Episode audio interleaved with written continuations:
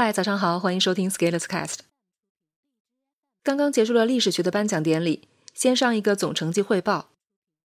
这期活动历史学读书一百一十五天，六百人共读四千五百五十一页，总计四百三十五万字。我们每天在一起读书、做作业、写复盘，一共提交作业三千八百万字，作业日均提交三十三万字。经过半个多月的休整。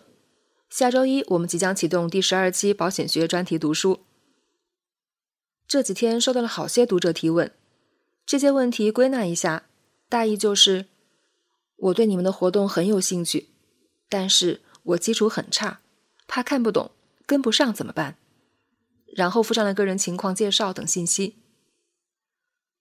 我今天统一回答一下：基础差，怕跟不上的顾虑可以理解。但是不要担心，你担心的都会发生。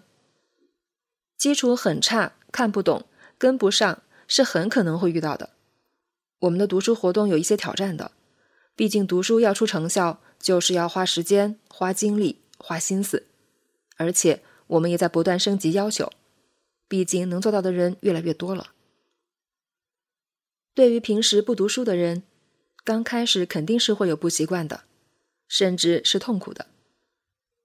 平时读书少，就像欠了债务一样，是要先还债的。还债的感觉是很差的，没有人喜欢面对不学无术的自己。但是我们偏偏就是有很多不学无术史。但是有欠债没关系，还掉就行了。还债不轻松，慢慢还就是了。但是你装作看不见，欠债还是在那里的，只是会越来越多而已。一个人要成长，就要对自己坦诚。既然我们以前没有怎么读书，那开始读书，不安、压力、焦虑是肯定的。所以我说，别担心，你担心的都会发生。提问不能改变这个现实，只能得到一些心理安慰。我的心理安慰比较贵，你都没坚决态度，也没给我钱，我们又不熟。我为什么要提供心理按摩服务？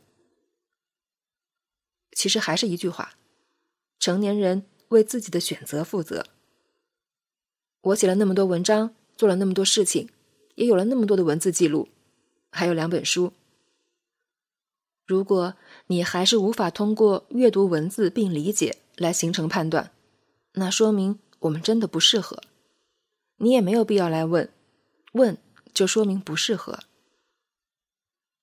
巴菲特在大洋彼岸通过阅读上市公司财务报表，就能形成对中国公司的投资决策，一把投资上亿美金。这就是通过文字做阅读的力量，这就是学习能力的体现。如果巴菲特在投资时还要约一下对方公司总裁确认一下，我投你们会不会亏？外行不？成年人就是要为自己的选择负责。这是一个基本的要求，但是我理解很多人是做不到的。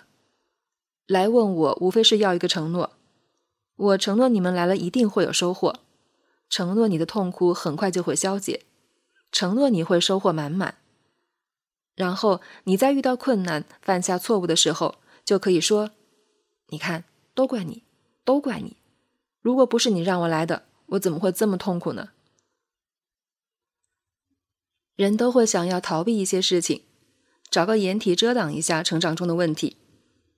于是我们会追求一些确定性的答案，比如专家说这个好，朋友说这个对，老师说要这样，于是我就这样。出了问题不是我的责任，是他们让我这样的，心安理得。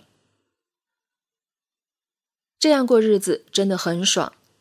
反正天下事没有半毛钱责任，但是也永远长不大，因为太不真实了。你的事就是你的事，你的困难就是你的困难，你的问题就是你的问题，你的欠债就是你的欠债。你要负的责任，别跑，勇敢点，担当起来。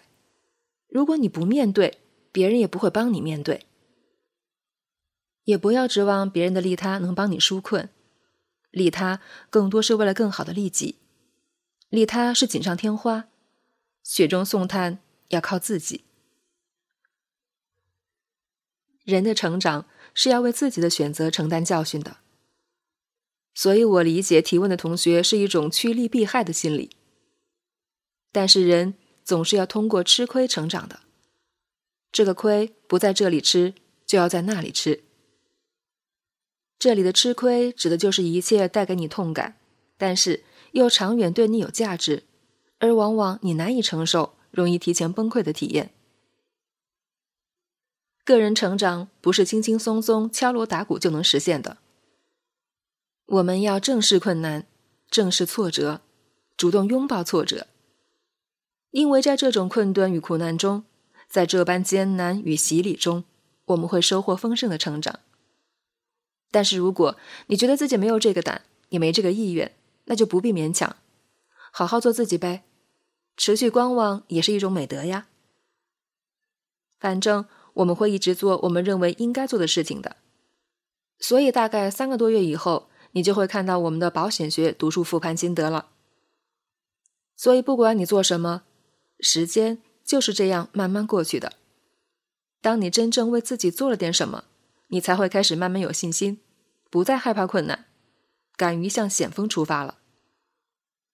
本文发表于二零二一年一月十六日，公众号“持续力”。